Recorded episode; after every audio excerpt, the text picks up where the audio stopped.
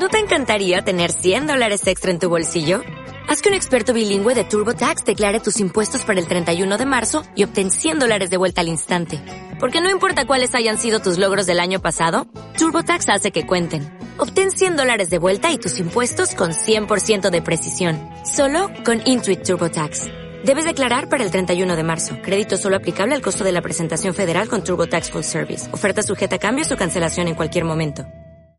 Señoras y señores, en esta noche de Madrid y en esta calle de Juan Ramón Jiménez van a ser un nuevo programa musical. Se llama Cantares y lo vamos a hacer desde este local, el Corral de la Pacheca.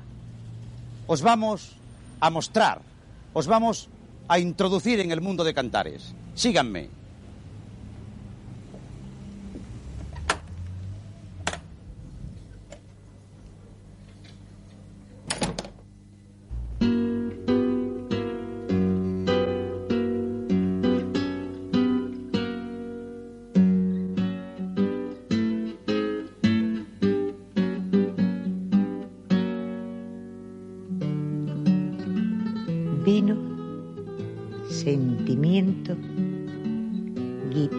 Y poesía hacen los cantares de la patria mía.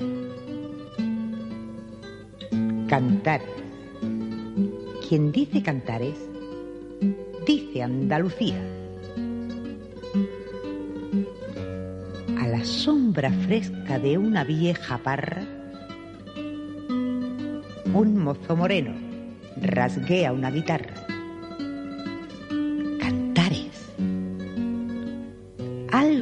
Que acaricia y algo que desgarra. La prima que canta y el bordón que llora. Bienvenidas a una nueva entrega de Tronio y Poderio, el podcast. Como ya habréis adivinado por la entradilla de este programa, hoy venimos dispuestas a poner toda la carne en el asador con un tema estrella que nos apasiona y que yo diría que es nuestra razón de ser, las folclóricas. Vamos a analizar desde nuestra humilde perspectiva y posibilidades eh, pues de dónde surgen estos fenómenos de la naturaleza, cómo se crea el concepto y bueno, un sinfín de pormenores que vamos a ir destripando a lo largo de este simpático programa. Hola, amigas. Hola. Hola. Bueno, hoy me ha quedado mucho mejor la presentación, ¿eh? Sí, más serio. va a más- parar mucho mejor. No me he trabado además, casi, solo un poco.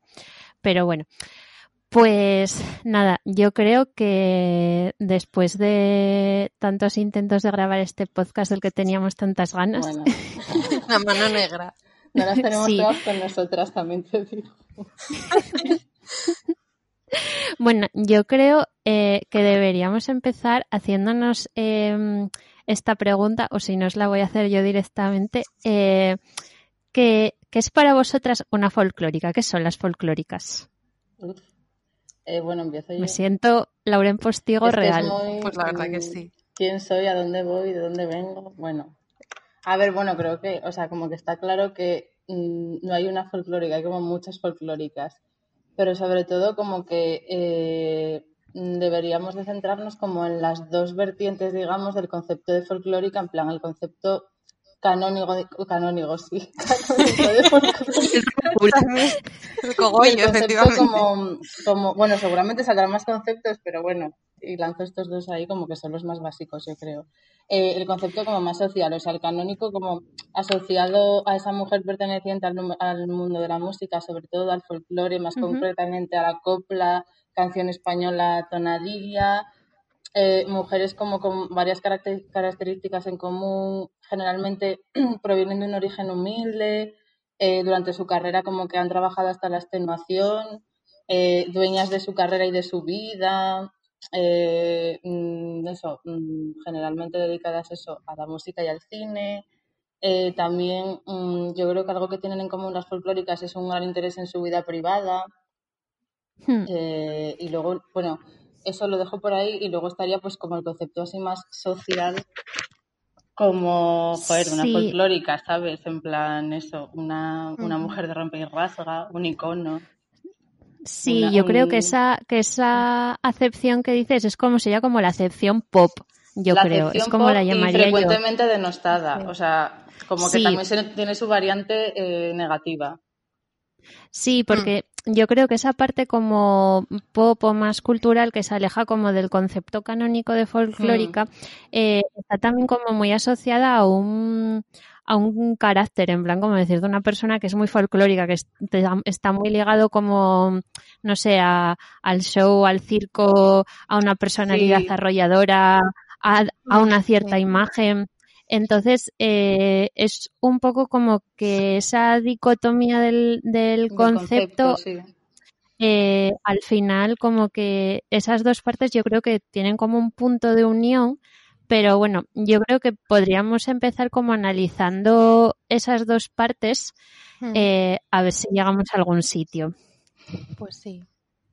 A ver, yo creo que es un poco, eh, me apropio aquí de, de, de lo que decía Balvin, que sabe nadie, porque efectivamente Ah, bueno, es muy que el complicado. programa de cabecera eh, para entender este podcast, efectivamente. eh, el, programa de la clave que sabe nadie las folclóricas de Exactamente. 1984. Muy Sí, necesario. programa que, bueno, no quiero decir quién lo prohibió, pero bueno, vamos a dejarlo ahí. Eh, en fin, vamos a dejar ahí la incógnita, ¿no? Eh, un Felipe de este nuestro país. Bueno, em, lo que quiero decir es que si ni siquiera todas esas personas que estaban reunidas en el programa, entre las que estaban, eran, por supuesto, vamos, a, vamos a recordar Lola, Sí. Juanito Valderrama, Paquita Rico, Marife de Triana. Antonita Moreno eh, y bueno, creo que ya. eh, Bueno, no, y estaban, claro, estaban Montalbani y José Miguel Ullán. Eso, eso. Eh, que bueno, me apunté el nombre porque no me acordaba, o sea, tengo aquí abierta la pestaña Wikipedia de José Miguel Ullán porque no me acordaba, y sabía que se apellidaba Ullán, pero no me acordaba del nombre. Eh, quiero decir que reunieron un poco a, a lo que serían las, las propias folclóricas para ver si mm, se llegaba de algún modo a un acuerdo para definir, Sí. y, y más que para definir, yo creo para plantear los, pro- los problemas que había, porque de hecho, a ver, el programa dura tres reivindicar, horas porque, pico. porque en realidad se dedica están- mucho a sí. reivindicar. Exactamente, y están tres Sí, horas y hablando y y, no llegan tampoco a una conclusión. Sí, porque además en ese programa, eh, que bueno, yo he de confesar que no me lo terminé de ver, me quedó un poquito para terminarlo, A mí también me Eh, quedó un poco. pero, pero, pero se puede ver, o sea, si a nosotras nos surgen como dos, con, o sea, dos ramas, por así decirlo, Sí. del concepto de folclórica, ahí surge una eh, por, por cada folclórica que va. Sí. Porque quiero decir, Es está la folclórica Lola. Flores, está ver, es que, la folclórica Paquita, Antoñita Moreno, o sea, es un poco cómo entiende ese, esa concepción de la folclórica em, cada, una. sí. Quiero decir que ni siquiera pu- pudieron, bueno, a ver, a lo mejor al final del programa sí lo hacen, yo me quedo como media hora por ver, entonces no sé. Eh, igual sí que se ponen de acuerdo, pero en principio quiero decir, si ni siquiera en esa mesa, que era bastante, quiero decir, es variada, llegaron a ponerse de acuerdo para de algún modo definir o plantear los rasgos principales de las folclóricas, eh, o sea, es, un- es un- una noción muy compleja y luego encima que tampoco está bien definida de base, porque si buscamos, por ejemplo, eh, folclórica, la palabra folclórica o folclórico, eh, en el diccionario lo que nos dice es, bueno, para empezar nos dice que se utiliza también peyorativamente, que eso es muy importante, tenemos que, que hablar de ello también claro. luego. Eh, Luego lo sacaremos a colación. a la palestra. Nos dice que es eh, la persona que se dedica al cante flamenco flamencado. Quiero decir, que, tampoco es Claro, es esto. un concepto Claro. eh, súper reduccionista. Súper reduccionista Exacto. y muy vago, la verdad. vamos. Exactamente. Es cerrado y por un lado yo sí que creo que sí que eh, de algún modo la definición de folclórica tiene que ser cerrada porque entonces nos, nos encontramos ante un universo entonces que se amplía eh, hasta el infinito. Sí, al inf- y más allá. Y más allá, o sea, no todo el mundo es una folclórica, porque si todo es una folclórica, nada lo es. Entonces hay que establecer unos límites dentro de lo posible, que yo creo que es lo que vamos a intentar ahora, Sí. de diversas partes, tocando muchos palos. Sí. Yo, yo pienso que, bueno, Irma, lo voy, lo voy a sacar yo porque Sácalo, Stevie. Es que iba a Bueno, decirlo, pero me acordé. voy a ponerlos, sácalo. voy a poner a todo el mundo en antecedentes. Di la fuente. Irma y yo estábamos comentando sobre nuestras fuentes porque diría que es el primer troneo y poderío que estas señoras se preparan bien Bueno, con bueno. un folio, un folio que tengo aquí en la mano. La libretita. Eh, y estábamos hablando sobre las diversas fuentes que habíamos eh, consultado. Y yo le dije, Irma, pues tengo aquí un párrafo muy interesante que encontré en el libro Suspiros de España, de Terence Moix. eh, y dije, yo te lo voy a leer. Y dice ella, ay, yo también copié uno. ¿Cuál es? Bueno, pues era el mismo. El mismo. Que, Exactamente, palabra por palabra. Entonces, eh, bueno, Pues lo que yo voy a leer a continuación es eh, literalmente tal cual lo pone el libro, que yo creo que nos va a dar bastante chicha, que hace un poco de investigación sobre el nacimiento de lo folclórico, de la folclórica, em, en ese momento en el que él lo estudia, que es ya un poco a toro pasado, porque no recuerdo exactamente cuándo es el libro, pero bueno, como que ya es... Es el 93 o el 90 y algo, sí pues toda esa etapa ya como en decadencia y entonces se le hace como un pequeño análisis como desde un principio que supongo que luego analizaremos eh, sí, la línea cronológica eh, hacia, bueno, hasta no sé, hasta el declive años 80. Bueno, ya me callo y voy a leer a ver qué os parece. Cuando hubo que delimitar a estas artistas se incurrió en el equívoco lingüístico. Folclórico es una reducción en el sentido global, ya que se debería aplicar al repertorio tradicional de todos los pueblos de España. Esta reducción llevó a un abuso lo cual le dio un sentido peyorativo al término y luego aún más englobando a copleras, cantaoras, bailarinas, rumberas, neocupletistas y niñas prodigio. Eso eh, totalmente en consonancia con lo que decía antes Irma de tenemos que acotar porque si no acotamos lo es todo y no lo es nada. Eh, y finalmente mm, copié entre unas comillas porque me pareció una frase demoledora que es Deformación del andaluz, convertido en un producto de consumo y creando el estereotipo de la folclórica. Bueno, eh... lanzamos la bomba, la manzana en la discordia, sí. Abrimos un melón. Efectivamente. Y a mí esto me pareció súper interesante porque yo creo que deberíamos poner también un poco como en contexto sociopolítico eh, en qué momento surge todo esto que yo creo que deberíamos tener por un lado en cuenta la obsesión de Carmen Polo con las cosas folclóricas eh, y las secciones femeninas de coros y danzas. Eh, que yo creo que también está directamente relacionado y luego la españolada, ya sea cinematográfica o musical. Sí yo creo que son como dos caldos de cultivo em, imprescindibles para entender, el nacimiento de la folclórica, independientemente luego de, cómo se fue desarrollando ese personaje, por así decirlo. ¿Qué, qué pensáis? Bueno, no sé si quiere decir algo Paula, yo no tengo el speech, pero es que igual acaparó el micro ahí un rato, pero bueno. No, es que eh, yo cuando, bueno, ya mm, cuando nos plantamos hacer el podcast, por supuesto, pero ya antes me había planteado buscar un poco, eh, hacer un poco de arqueología y ver cuándo surgía el término o por qué.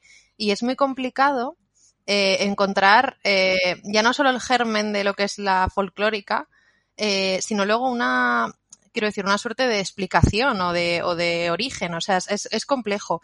Y sí que es cierto que, claro, tendemos a relacionarlo todo con el franquismo, evidentemente, porque es la época de florecimiento, pero a mí me gusta mucho relacionarlo con el término español que comentaba Marina, porque yo creo, por lo menos mm, me da la sensación de que parte mucho más de allí de lo que, de lo que podemos creer. Y la españolada es un, un sentido también peyorativo que se aplicó a, a, las películas y a, sobre todo a las películas, a ciertos productos españoles que se hacían sobre todo desde fuera y es un concepto que eh, se desarrolla mucho también durante el cine de la República. Y de hecho, el cine del primer franquismo es, establece una continuidad con el cine de la Segunda República. Entonces, claro, luego evidentemente todo cambia, ¿no? Pero que el problema de la españolada y la folclórica ya estaba desde muchísimo antes. Y el concepto de españolada ese mm, estuve intenté buscar en varios libros y tal porque bueno es que esto es eh, en fin eh, tema inabarcable pero eh, es muy curioso porque claro se intentaba dar al cine español sobre todo durante eso los años 30 vamos a poner por poner un límite que si no seguimos hablando aquí todo el día pero se intentaba como poner un poco de coto a ver lo que era lo genuinamente español por un lado, para contraponer lo que se nos estaba diciendo desde fuera, sobre todo desde Hollywood, y luego porque intentaba crear, bueno, pues un, un, cine también en el que se pudiese reconocer la gente. Entonces es muy curioso porque en revistas de la época, que tengo aquí apuntada una, a ver si la encuentro, creo que era Nuestro Cinema, me parece, que es una revista eh, cinematográfica que estuvo desde el año 32 hasta el 35, eh, con un lenguaje marxista, que es muy curioso, se reivindicaba un cine español, pero que tenía que ser un cine social en la línea del cine ruso, que era este cine que tenía, no tenía protagonistas, era como la masa, el pueblo era el protagonista. Entonces mm. ahí partía un poco la noción de intentar ver lo auténticamente español. Pero claro, ¿qué es auténticamente español? Pues lo que se nos venía diciendo desde el siglo XIX y casi XVIII, si me apuras, que es el tipismo andaluz, ese, ese sur eh, orientalizado, esos bandoleros, esos gitanos.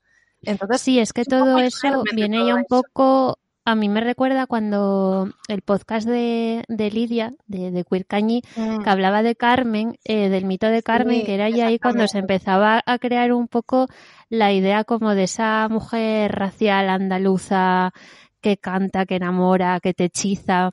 Eh, y claro, eso ya es antes del siglo XX. Mm. Y, y luego me parece como muy interesante lo que dices, como de irnos hacia atrás, porque yo personalmente me, me había hecho mi línea cronológica, que no sé si vosotras también pensasteis sobre ese concepto, pero yo Mm. creo que para ahondar en la figura de la folclórica, tal y como hicimos, por ejemplo, Paula y yo, nuestro primer fanzine, ay, mira, de verdad me siento súper importante, nuestro primer fanzine, mi primer libro.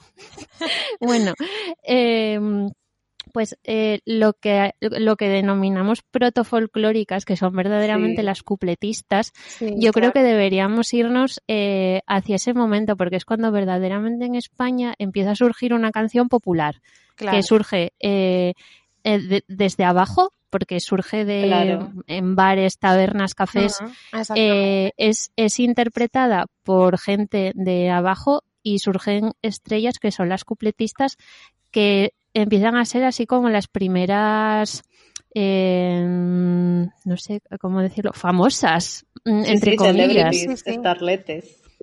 Esa- bueno, me Y- muchas veces esa palabra, sí, la starlet. Sí, sí, la a, verdad a mí sí. me encanta PDT y Starlete Sí.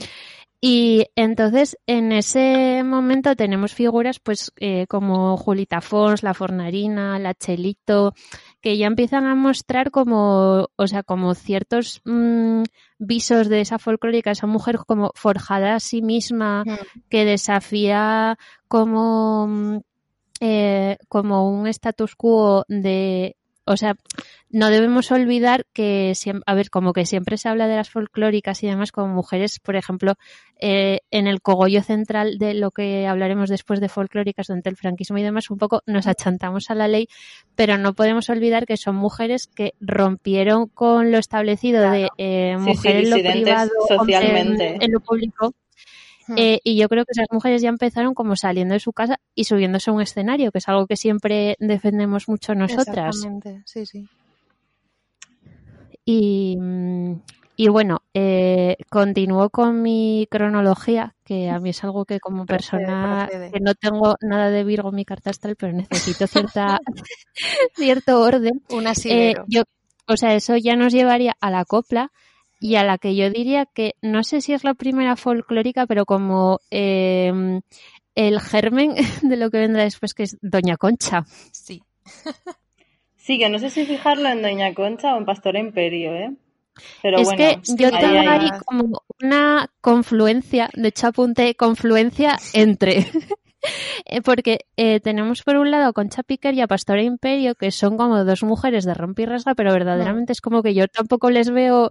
Mm, o sea, quiero decir, me parecen muy diferentes. Pero es que, a ver, Sí, yo sí, em, sí, aquí, yo creo que esto vais a estar de acuerdo conmigo. Para mí, Concha Piquer no tiene que ver con ninguna otra. O sea, para lo bueno y para lo malo. Totalmente, Sí, totalmente. sí, Concha- totalmente. Para empezar, ella era valenciana, que yo creo que el factor, o sea, Sí, que es importante mentira, pero el tenerlo en cuenta. factor sí. mm, que también que no era andaluza, porque mm, es que todas las demás lo eran, o sea, eso es un hecho, aunque estoy totalmente de acuerdo con lo que dijisteis, evidentemente, de no reduzcamos el folclore a Oli, Andalucía y todo eso, pero sí que es verdad que en Concha Piquer, como que mm, es que Claro. yo creo que es clave y que interpreta, o sea, para mí Concha Mm. Piquer es como la Beyoncé de la copla, sinceramente, porque encima era una No, mujer como totalmente. súper súper, súper, súper, súper, súper perfeccionista, súper dueña de su carrera. Cuando ya no le funcionó la voz, Mm. dijo, ahí os quedáis, me voy a hacer dinero Me de voy.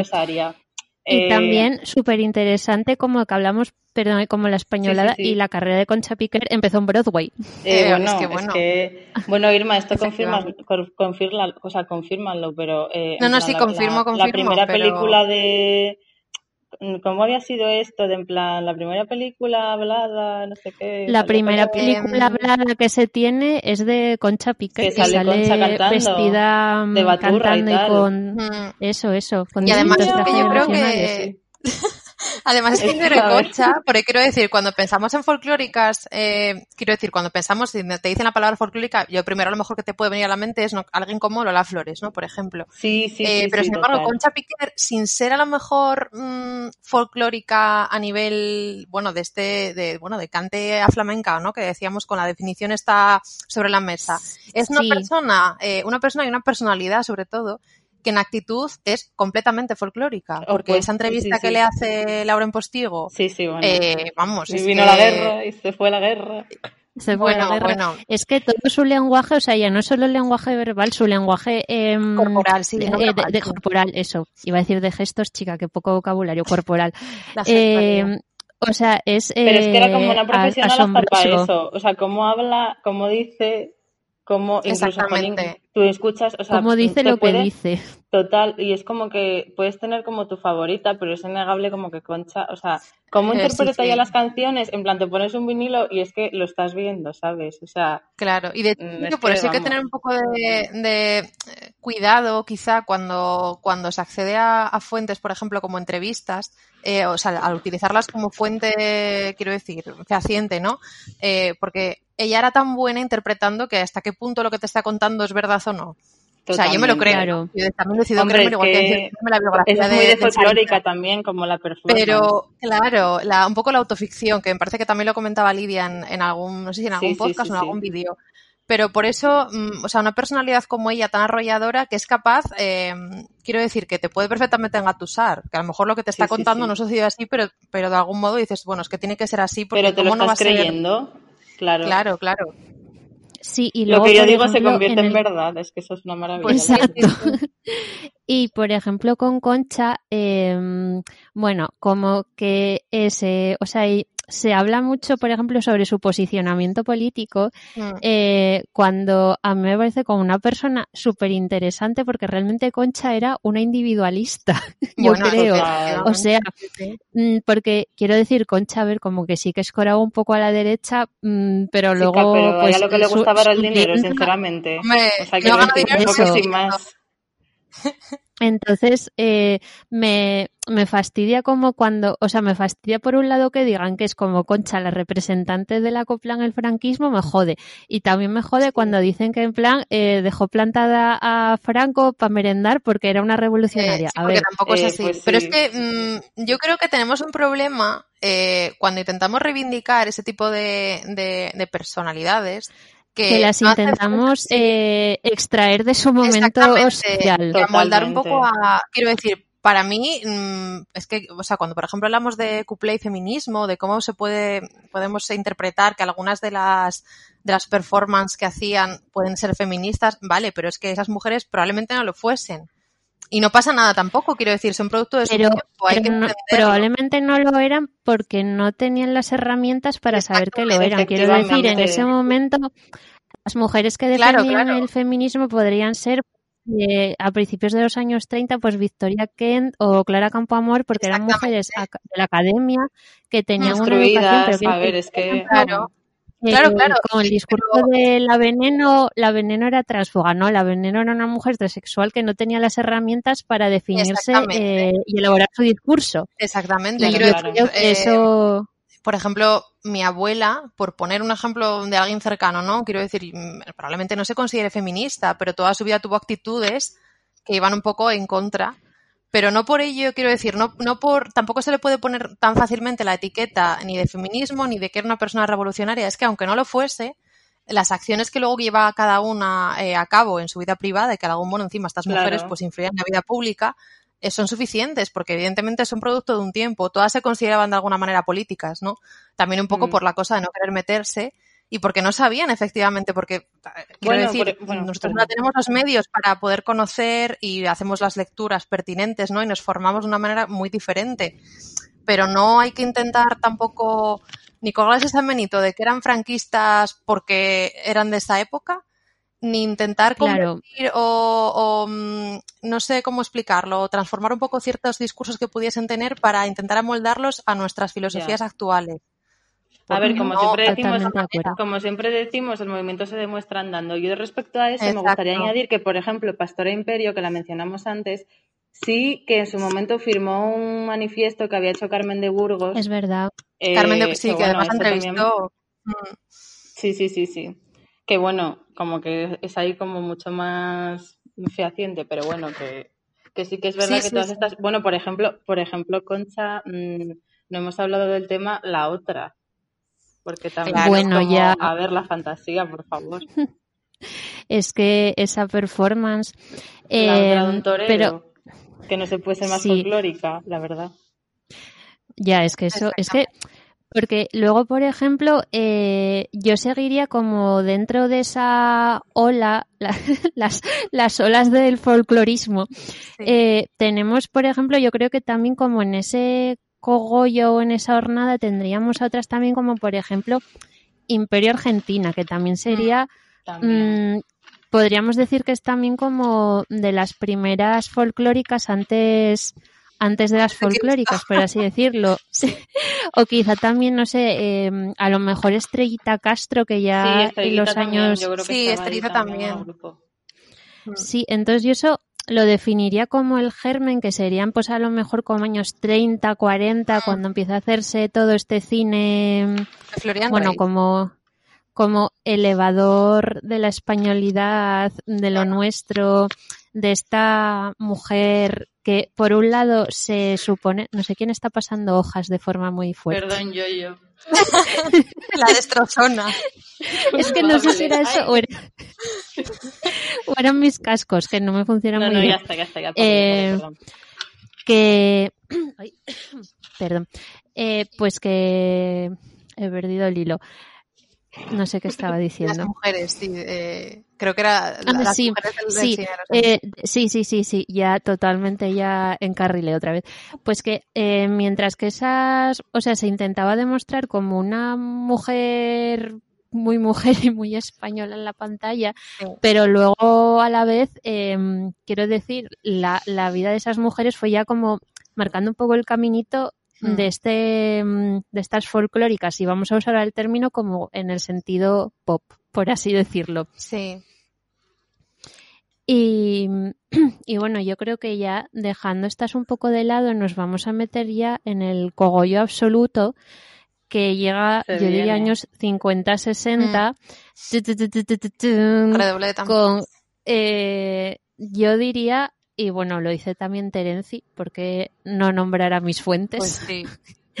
eh, con la triada Lola Flores, Paquita Rico y Carmen Sevilla El balcón que de es la lo que él que es lo que él denomina como la triada folclórica por excelencia. Bueno, no sé si lo denomina así, pero me parece que queda muy Ah, bien. Bueno, sí, queda, queda muy Eh, fino, muy fino. Licencia. y entonces ellas yo creo que sí que son como mm, lo que nosotras tenemos en la cabeza como folclórica por excelencia. Hmm. No sé qué pensáis. Yo creo que sí. Yo creo que son como las tres más icónicas junto con Rocío Jurado. A ver, bueno, Sí, Concha lo que también, pasa que o sea, Rocío lo digo por, o sea, unificando como olas, ¿eh? Pero ya me Hmm. entiendes. Pero yo creo que de Sí, la sí. ola central, digamos, son las tres, mm, el molinín, es que son molinín, es que vamos. Sí. Y de hecho, el Balcón de la Luna, jolín, como que reúne todo de lo que estamos hablando, lo reúne el Balcón de la Luna. Eh, película mm, proyectada en el ciclo Tronio y Poderío, que no se olvide. El ciclo que Efectivamente. Hace un año más o lo empezamos. Sí, en No enero de este año. Sí, Es sí, verdad. justo lo acabamos prepandemia. Es Sí. verdad, la semana Sí, esa, verdad, Dios mío. El 9 de marzo, que me acuerdo. Bueno, a ver. Con una, una chica casi decente, con Rocío Jurado. Sí. Que bueno, desde- o sea, tengo que decir que después de haber visto La Luz se va a los puertos, es como, madre, la verdad que tenemos que haber puesto esa, porque es que queda- hubiera quedado como súper perfecta Ya. para rematar. Bueno, es que mucha tela de Pero cortar en esa película. Yo como siempre contando Es las que- miserias, la verdad. Es que eso, eso no se pudo poner, o sea, yo creo que esa no la pusimos No estaba- porque estábamos pensando que habría un trono y poderío ciclo de cine 2. No, no, pero Sí. esta parte como que había problemas, en plan, como que yo creo que no pudimos hacernos con ella o. Bueno, da igual, da igual. Eh, es que bueno, está, está Mm, en no Flixol, ¿eh? Yo no sé si es que. Ahora en sí, pero antes no. Sí, Igual Antes no, ya, estaba. claro. Bueno, estamos Bueno, es que hablando de la Lola se va a gracias a los Dios puertos con de Josefina Molina, ¿eh? sí, sí. Mm. No la, no en la que sale Juanita Reina, que Juanita Reina es Que Que la también hemos que sí mencionado, que- pero sí. Yo, vi, Y yo me vi que las en- dos ayer, ¿eh? Y, y, La ver, favorita que de Franco. Nada que ver. Efectivamente. bueno, es verdad. Es que sí, sí. Em, bueno, Irma, luego te pregunto sobre la comparación, que yo como solo vi una. Ay, sí, luego bueno, dilo, ya, ¿qué te pareció? Porque yo también me lo estaba preguntando, ¿cuál te pues gustó a ver, más? La verdad, a ver, me gustó más la de la de Josefina Molina, pero por muchas razones. Para empezar, porque... Es que es súper potente, ¿eh? Se me quedé claro, un culo. Bueno, sí, un, culo y más cosas, Mari, más cosas. Bueno, bueno. Ahí lo dejo, queridas oyentas. Eh, no, me gustó mucho. Con el maromo ese creo que estuvo liada, ¿eh? La Rocío durante la grabación, creo. Sí. ¿eh? Bueno, a ver, no, me extrañaría. Eh, es que yo creo que me merece mucho la pena ver las dos porque mm, la primera, la de Orduña, se, se, encuadra más en lo que es la españolada, esa intención de hacer como un cine de identidad nacional. Y lo que hace Josefina Molina es coger eh, la, la, obra, mm, o sea, la obra de los hermanos Machado, que es del 29, me parece, Creo que es de finales de los años 20, sí. Entonces ella sitúa la acción en ese momento también. Entonces lo que se ve es un poco la diferencia de, para empezar, de clases, eh, que es algo que se, intuye en la de, claro, en la de, en la de Orduña se intuye también, sobre todo porque la, la mocita de, de, Pepe Luis, que es como le llaman en Orduña, que me hace mucha gracia, Pepe Luis, eh, la mocita de Pepe Luis, eh, como estuvo en el extranjero, no tiene acento y andaluz, a su tío Guillermo lo llama tío Willy, y él mismo también se autodenomina tío Willy, que me hace mucha gracia. El tío Waldo me encanta. gatos. Eh, entonces se ve, y, y, a ver, quiero decir, y, y Orduña también lo, lo mete em, ahí dentro, pero la, la de Juanita Reina es como más, eh, no sé si una entelequia o cómo decirlo, pero es otra cosa aparte. Y aquí Rocío Jurado es una mujer Además, madura, eh, madura 45 tacos tenía, años, ¿eh? 45, 49, no lo sé, yo sé que tenía mmm, bastantes. Casi 50, Eh, sí, sí. Es que eso es eh, metacine, porque incluso la Claro. propia Rocío, cuando habla de su carrera cinematográfica, siempre dijo que ella que nunca más iba a volver a hacer cine y como que en plan estuvo Josefina detrás suyo diciendo, venga Rocío, Rocío, bueno, también le dieron una cantidad de pasta. eh, que No, y en la película, la película no puede salir más espectacular porque la fotografía es preciosa. Es, es, es una maravilla. ¿sabes? Y, Vamos. pero al final cuando leyó el, el guion dijo que, que la iba a hacer, que por supuesto, y, y eso que tenía pues casi 50 años o, o 40 y pico y vamos, es que me parece como... Creo que lo buscamos Irma y yo el otro día y tenía 45, ¿eh? pero bueno, que da igual, sí, Sí, casi 50. O O sea, sea, que, era casi 50 y además quiero decir que encima es se una nota- peli del 93 que tampoco, o sea, jolín, que tiene su aquel, que la Sí, paisana sí, sí, ya- quiero decir, ya pasó casi jovencito, 30 tal. años. Sí, claro. sí, sí. Y yo creo Y que en este me- sentido... Mm. Bueno, no, perdona, Paula, sí. No, no, sí, sí, que lo que tú decías, que yo me quedé flipando porque, a ver, yo la de Juanita Reina no la vi, lo que pasa es que me la imagino como muy opuesta. O sea, pero es precisamente porque en la de Josefina Molina, o sea, yo noté el factor este de clase completamente con los jornaleros, con los parones y las huelgas, Claro. como ella tiene súper claro que viene de abajo y pertenece a esa clase y no tiene ningún interés mm, como en medrar mm, con esos medios que pretende el señorito, en plan, eh, no me intentes comprar porque me ves como una, digamos, artista guion puta, entonces Hmm. piensas como que me voy a vender al mejor postor. Eh, O sea, bueno, bueno. Luego, cómo Sí. se alía con, con la. O sea, como ella como amante se alía con la esposa. Y Claro. bueno, o sea, esa escena final, por favor, es que tampoco lo quiero Es, es- preciosa. Esto también pasa eh, en la de Juanita Reina, pero es otra manera. Quiero decir, evidentemente, a ver, es del, del ¿de qué año es? Del, del No es del 40 no es 40 y algo, ¿no? No sé, 47 o 49, no lo sé, creo es de finales de los 40. Claro, no, no puede ser todo lo que, lo que era la del 93, pero sí que hay cosas, sobre todo lo de la relación que tienen Juanita Reina y me parece que se llama Rosario, la, la, la otra chica. Eh, sí que hay, hay algo también en la, en la película de Orduña, que además Orduña quiero decir un director homosexual, eh, y eso se nota sí. en de sus películas, lo dicen, lo dicen bastantes investigadores. O sea, los que saben, los que se han visto toda su filmografía, vaya, porque evidentemente películas y bueno. Es que hay una tesis doctoral sobre Juan de Orduña, eh, que está muy bien. Em, y eh, bueno, eso es lo que estaba diciendo. Bueno, eso, que, que también se ve bastante en la película de Juanita Reina, aunque claro, es como más eh, sutil. Y tiene que ser sutil por, por quiero decir, casi. Por razones obvias. Sí, sí, sí. Pero yo creo que precisamente lo que, lo que interesa a la película de Josefina Molina es cómo se opone o cómo se complementa a la de Juan de Orduña, Porque si la primera era un intento de construir una identidad española, lo que te hace Josefina Molina es hablarte de esa construcción identitaria y de ese andalucismo. Es un poco como una retrospectiva, desde mi punto de vista al menos. ¿eh? No sí, sé. sí, puede ser, puede ser. El bueno, así del muy lapidario. sí, sí, como sí, cátedra, no seré yo un hombre heterosexual. Bueno, bueno, y una cosa, una cosa, perdón, que me acaba de acordar, que sí que es verdad que se da como mm, también bastante paralelismo en la historia de, de, bueno, de la Lola, hmm. con, con dos de las historias... Dos de las historias del balcón de la luna, si te das cuenta, Irma, porque eh, el guitarrista que la pretende, pero ella le dice, yo también te quiero, pero en tu sitio, yo al cante y tú a la guitarra. Y por otro lado, con Lola, porque, bueno, sé, cosa con Lola, con Lola Flores, perdón, ¿eh? Sí, sí, sí, sí. La Lola de verdad. Bueno, es que de hecho, eh, cuando era, hace años pensaba que, era de Lola Flores la película porque se llamaba La Lola se va a los puertos y pensaba que era Lola Flores, es decir. Literalmente. Pero bueno, eso, por cómo coge ella, eh, pues las riendas de su carrera y se pira para Argentina. Bueno, Argentina creo que era, ¿no? Bueno, para América. Sí, en, la de, creo que es América. Sí. Pero además a mí me, gustó mucho porque, quiero decir, ella se ve sobre todo en la de Josefina Molina, porque además es una relación con diferencia de edad, que eso es lo más importante, porque en la de Juan Dorduño no hay diferencia de edad. Que ella con el guitarrista no tiene ninguna, no tiene un amor carnal. Es una cosa que va más allá. Entonces, se sitúa un poco, es como, eh, como amor artístico. Molina no sale, pero en la Tortuña, eh, cuando al principio está yéndose de Cádiz en barco, eh, hay uno en el puerto que dice, es que tenía que haberlo apuntado y se me olvidó, pero habla de la Lola como en tercera persona diciendo es que la Lola es otra cosa, es, no es una mujer, es algo más allá. Entonces la relación pues, pues a mí eso me suena que, que, se dice la de Josefina también, ¿eh? Igual también lo, dicen al principio en el, en el tabla, bueno, en el, en el mm, bueno, me sale. Bueno, sí, en el, en el café. O bueno, sí, mítico comentario en plan de porque te eh, piensas que es como las demás, pero la Lola es otra cosa. Yo juraría es que, eso es algo así. un parafraseo de, de Machado, ¿eh? Me parece que eso sale en la Claro, creo que está en la obra de teatro, por y, O sea, y me parece que está como reescrita, adaptada a la película. De, sí, las, las dos películas están... Lo que pasa que, bueno, realmente la obra es cómica.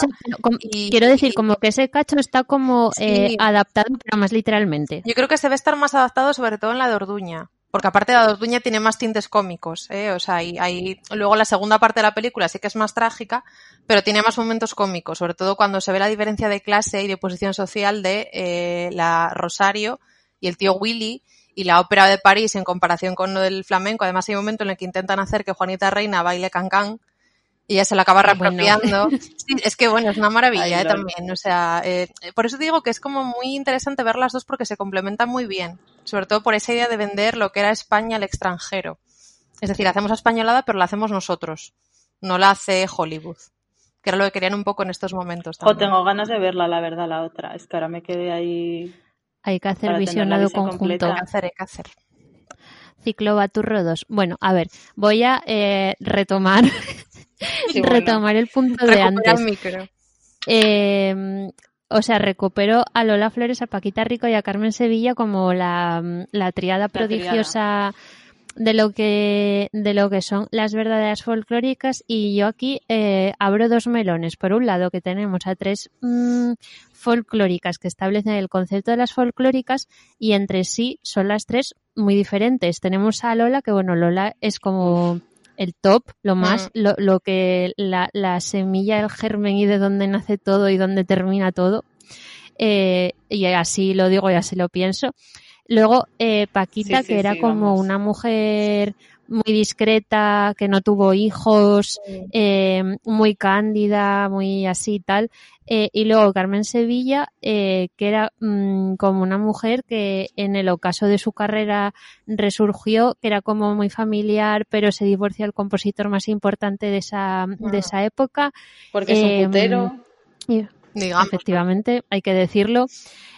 cultura de la cancelación, no volvemos a escuchar más cosas, Talguero. Eh, perdón, perdón, por el chiste. español. entonces España se queda sin música. Eh, entonces, eh, por un lado, ese melón, el cómo se construye un concepto folclórica cuando hay personalidades y vidas tan dispares y diferentes. Y luego, eh, también, como que en esta época ya es cuando empieza a meterse en el saco de las folclóricas a todas, porque como el boom de la Hmm. rumba y del flamenco en los años, yo diría, 60, principios de los y ellas. 70, Sí. Que es ella cuando tenemos, por ejemplo, a la Terremoto, luego tenemos a Rocío Jurado, que para mí es como otro Sí. paradigma de lo, de lo folclórico. Incluso eh, Gracia Marisol Montes. también. Sí, lo que pasa es que yo eso, eh, bueno, yo te lo estoy diciendo las que sí que considero como que se pueden meter dentro de lo que es folclórico, sí, sí, una sí. De Triana, una perlita de Huelva, Antoñita Peñuela, sí. Mm. y como que eh, interpretan géneros distintos que quizás son a lo mejor o más flamencas una o más rumberas otras, eh, pero yo creo que sí que pueden entrar como dentro de este concepto de la folclórica, porque luego esto, ay, perdón, se me tenía que haber traído un vasito de agua. Bueno, eh, como que también habla de ello y lo, lo leíamos como al principio, eh, lo de crear un estereotipo, un producto de Ujú. consumo y demás. Y yo, y mm, yo pienso, y lo dice también Terencia en el libro, como que todo esto de folclórico y folclórica se intentó estirar tanto el chicle metiendo, por ejemplo, como tú dices a Marisol, cuando Marisol era más, por ejemplo, una niña prodigio Claro. Porque mm, tú piensas en el carácter de Marisol y yo la verdad no la considero folclórica, no para nada, pero no mucho, poco. Yo no la considero, pero bueno, tampoco considero, por ejemplo, a, a Rocío Durcal. Y también está Ni dentro yo. de esa órbita. Ya, no, no, no. no. ni, ni a Sara ni a Montiel. Sara Montiel, que Sara Montiel como carácter sí que puede eh, a Sara, hostias, más. que os voy a hacer esa pregunta, ¿eh? En plan, ¿consideráis a Sara Montiel una folclórica? No, yo Yo es que para mí tenemos eh, dentro de ese momento lo que serían como las folclóricas y luego un Star Bueno, System tenemos, español que a se volverá- Marujita, ¿eh? Que por ejemplo Marujita, Marujita, sí. claro, yo Mar- Marujita, Sí, pero yo sí. Marujita tampoco la considero, la considero un poco más en la órbita de, es que yo creo que está un poco a medio camino Sí. entre Sara Montiel, Sí, que es y las como un poquito una, una Sarita venida menos, lo siento. La mujer orquesta, como decía Terenci, que lo tocaba todo. O sea, porque quiero decir que yo, o sea, creo que ella tiene como una carrera más paralela a la de Sara, pero sin haber llegado a brillar tanto A como ver, es que ella. yo creo que no lle- A ver, pobre, que igual le estamos haciendo aquí un traje a la pobre Marujita, pero es lo mítico como que No, igual se no, queda a lo he medio camino, tanto en cine como en música, o sea, como en canción. Sí. sí, sí. Y Cuando, entonces por como que ejemplo, relució más su Marujita parte... cantaba mm, genial. Claro, es que cantaba genial. Entonces como que Mm. igual al quedarse ahí un poco a medias, digamos, artísticamente, que soy Mm. consciente que igual esto ofende a alguien porque chica, Marujita, oye, que la queremos mucho, pero que igual por eso también como que se destaca mucho más la parte así como sórdida, por decirlo así, de, de su, la última Claro. etapa de su vida, que por ejemplo de Sara, aunque bueno, evidentemente no son comparables la Yo creo que es con la lo que Sí. comentamos ya también en el, en el podcast anterior, que se, se suele, mm, nos solemos centrar mucho más en ese momento, porque es, además es un momento que, que se utiliza para desprestigiarlas, pero yo creo que precisamente es lo que las vincula más al, a lo que es el ámbito de las folclóricas, es decir, el, el todo este de la relación que tienen con los medios de comunicación entra Hombre, mucho sí, más tipo de performances en donde estás corazón, Claro, ese- mentira, sí, ver, Esa que- personalidad que para mí es un poco, quiero decir, eh, igual que cuando Doña Concha estaba con, con el postigo contándole y quiero decir, haciendo un poco una performance también en la propia entrevista, porque de hecho cuando Sí, está sí. haciendo la entrevista ella no, no le mira, le está mirando a cámara y al No, espectador. No está- te lo está contando a ti y te está como haciendo una interpretación. Entonces, em, yo creo que, por ejemplo, con Sara Montiel, que a mí evidentemente, bueno, ya sabéis que a mí me encanta, eh, y Marujita lo mismo, pero aún así yo no las consideraría salvo por esa parte de, de su vida más relacionada con los medios, que entonces sí que podríamos Sí, ver ahí pero un por eso, más por eso que en este caso, en este caso está muy claro como el folclórico, eh, o sea, el concepto social, digamos, de Claro. un Sí. poco mm, despectivo de folclórica. O sea, un poco despectivo no por nosotras, ¿eh? No en, a nuestra No, no, no, Sí, pero sí, de hecho lo dice, lo dice Marifé en la clave y, y además lo dice con, con mucho Ay, atino, bueno. porque bueno, ya en toda la entrevista es súper comedida, me, me- la verdad que me parece, Bueno, a ver, es que Marifé, no, lo quiero decir eh, mucha modestia. educada en un internado de inglés, porque a ver. Eh, Buah, es que, es que ese programa es genial, de verdad. es genial. Dice que Es que una ves a la Lola ahí como un volcán. Bueno, Y otra Perdón, cosa perdón. es eh, como que muchas de, de- de ellas eh, hacen como folclore fuera del escenario. Y, no la- y por ejemplo, Lola no la Claro. Porque Lola dice, no entiendo lo que quieres decir. Y dice Antoñita, yo sí te entiendo, yo sí te entiendo. Y yo creo que pero es un poco que, a ver, Lola, Lola, yo la adoro, pero es que en ese programa está un poco desbocada, en plan. Bueno, sí, sí, la verdad. Ella tira para adelante, tira para adelante, tira para adelante y, no, y, no, mira hacia atrás. Y de hecho, hasta que hasta llega a dejar un poco apocados a, a, a los demás y sobre todo a Montalbán, que bueno, a mí Montalbán, evidentemente yo, eh, vamos, me encanta y me encanta cómo escribe, pero sí que es cierto que a nivel de entrevistas eh, es un poco el paradigma de la taraxia, de, bueno, te cuento aquí esto con una boquita muy pequeña, eh, y así como con un rictus muy, muy serio. Yo creo que hasta que le deja, le deja un poco apocado, porque encima la tiene sentada al lado y ella empieza, no, no, no, ¿por qué estás así? Porque yo cobré todo luego, y luego cuando le llama una gitana diciendo que sí están gitanos. Bueno, bueno, bueno, ese momento. Es que a ver, por favor. Es, es una maravilla. La cara? Sí, sí, sí. Pero me parece como muy acertado lo que no, dice No, Marifé. y encima dice, encima dice, perdón, que esto le tengo que decir. Pues No, dudo sí, sí. mucho que una gitana, que son tan Sí, sencillas, haya podido coger un Es teléfono verdad. y llamar a la televisión. Bueno, bueno, es que, Que no se queda tan ancha, es genial. Pero eso, que, que me parece que muy acertado lo que dice Marifé, porque dice que, eso, que claro, que, que a veces, te no, dice, no quiero que se malinterprete lo que voy a decir, pero a veces hay muchas que hacen folclore fuera. y eso Lola no lo entiende, pero las demás lo entendieron muy bien. Sí, y claro, sí, es sí. eso, que una, una cosa es como la- lo que es el concepto de folclórica en el sentido, vamos a decir, más de, de libro, y luego ese folclore que haces fuera del escenario, que yo creo que ahí sí que podríamos meter a otras, ¿no?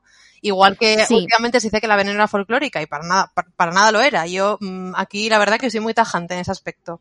A ver, los Pero títulos claro, folclóricos te- últimamente te están un fijas poco en este gratuitos, concepto. ¿eh? Un poco baratelis. Claro. Una cosa es decir que Sara Yo, podía serlo, mm, pero la veneno a mí me parece claro, ya, mm, Pero porque, porque yo pienso que, no sé si lo llega a decir antes, como que en ese momento había un Star System donde confluían eh, actrices folclóricas, Claro. yeyes, o sea, había un caldo de cultivo eh, musical, sobre Sí. todo, em, que sí, como que había un género predominante y no había mucha variedad, pero dentro de ese género que predominaba, em, era la hostia, porque o sea, tenías como todas las grandes reinas de la canción, del espectáculo, eh, que salían en lecturas enseñándote su casa haciendo mm, pollo con patates. Sí, sí, sí. eh, exacto. y entonces, o sea, porque también como que se valoraba mucho, porque a ellas mismas les gustaba, por ejemplo, salir las revistas enseñando su vida sin necesidad de Sí, cobrar un sí, duro. O sea, eso no era una exclusiva, eso era, Claro, claro. era eh, parte de los su, medios. Es como un public reportaje, de por su decirlo así. carrera. Sí, sí, Sí, sí. sí, sí, sí, porque ellas lo hacían por su carrera, pero dice, pero yo tengo mis fans y yo quiero enseñar estas cosas de mi vida. Eso también es como parte de toda esta performatividad. Mm, Entonces yo creo que por eso se diluye un poco como el concepto de folclórica con estrella, con, con este carácter, con esta publicidad y todo eso, porque en ese momento, eh, o sea, la línea era muy fina, Sí, yo con el creo. sentido quizá de celebrity, que es lo que, lo que venimos a llamar ahora, yo creo que como un poco un cajón desastre casi. Y que en el momento fue la palabra folclórica, que es un poco, efectivamente, es un cajón desastre porque tú metes ahí a cualquiera. Claro, Em, claro. Y yo aquí, por ejemplo, porque bueno, perdona, sí. Mari, que no te quiero interrumpir. Eh, no, solo quería decir que en ese momento que hubo tanto revival, eh, hubo revival también del cuplé, Claro. que en, ahí sí que podríamos meter, Ay, por Olga ejemplo, a, a, a Olga Ramos, a Mm. Sara, a Marujita, a. Lilian de Celis, Claro. Sí, sí, sí. Que, o sea, fueron, o sea, como un género que se recuperó y que Mm. también como que se mete dentro de lo folclórico y bueno, pues por ahí sí que podría tener como cierto Claro, encaje, entre comillas. exactamente. Sí, sí, sí, Pero sí, yo sí. sí que creo que cuando hablamos de folclórica, que hablamos, mm, quiero decir, nos guste o no, es algo mm, casi idiosincrásico de, de España. O sea, nosotras, además es muy curioso porque nosotras somos de, de Asturias, ¿no? Pero sin embargo, eh, es evidente que lo que siempre se vendió fuera históricamente de España fueron los toros, eh, lunares, sevillanas, ese tipo de cosas, ¿no? Pero es que es así, porque es una sí, construcción que se hizo en su momento y aunque evidentemente la palabra folclore está mal utilizada porque se supone que es el acervo cultural de los pueblos en general, Vamos a hacer un poquito de historia, pero muy rápida. Vamos, porque no me gusta ser pesada.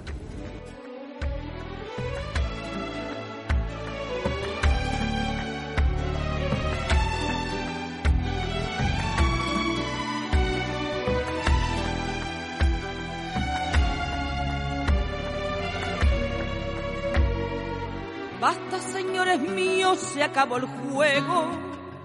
No está en venta mi vía, ni tiene dueño. Yo tengo mis canciones, en ellas vivo y sueño con todo lo que quise y lo que quiero. No es fácil el camino que se hizo andando. Yo elijo mis aciertos y desengaños. Han sido muchas noches de soledad amarga, ahogada con mi llanto.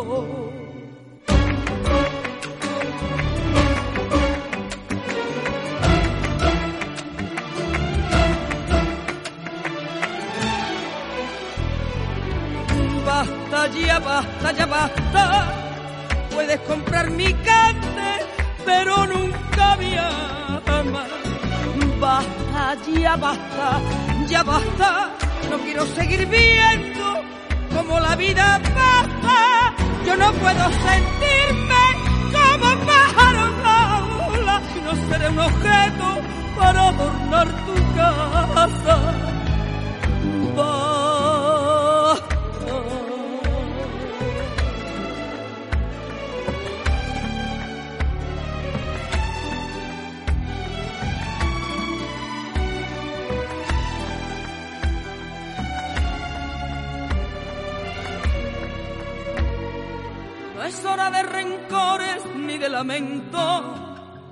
Que cada cual se lleve su pena dentro. Nunca se arregló nada con un simple lo siento, ni se cura una herida con un beso.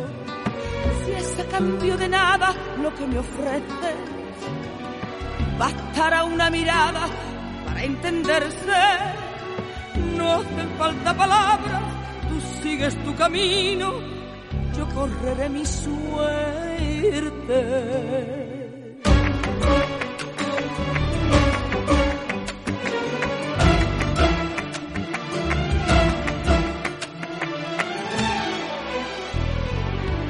Basta ya, basta ya, basta. Puedes comprar mi cante, pero nunca mi alma. Basta ya, basta, ya basta. No quiero seguir viendo como la vida pasa. Yo no puedo sentirme como pájaro en y no ser un objeto para adornar tu casa. Basta, basta ya, basta ya, basta. Puedes comprar mi cante, pero nunca mi. Basta ya, basta, ya basta. No quiero seguir viendo como la vida pasa. Yo no puedo sentirme como pájaro en la ola no seré un objeto para adornar tu casa.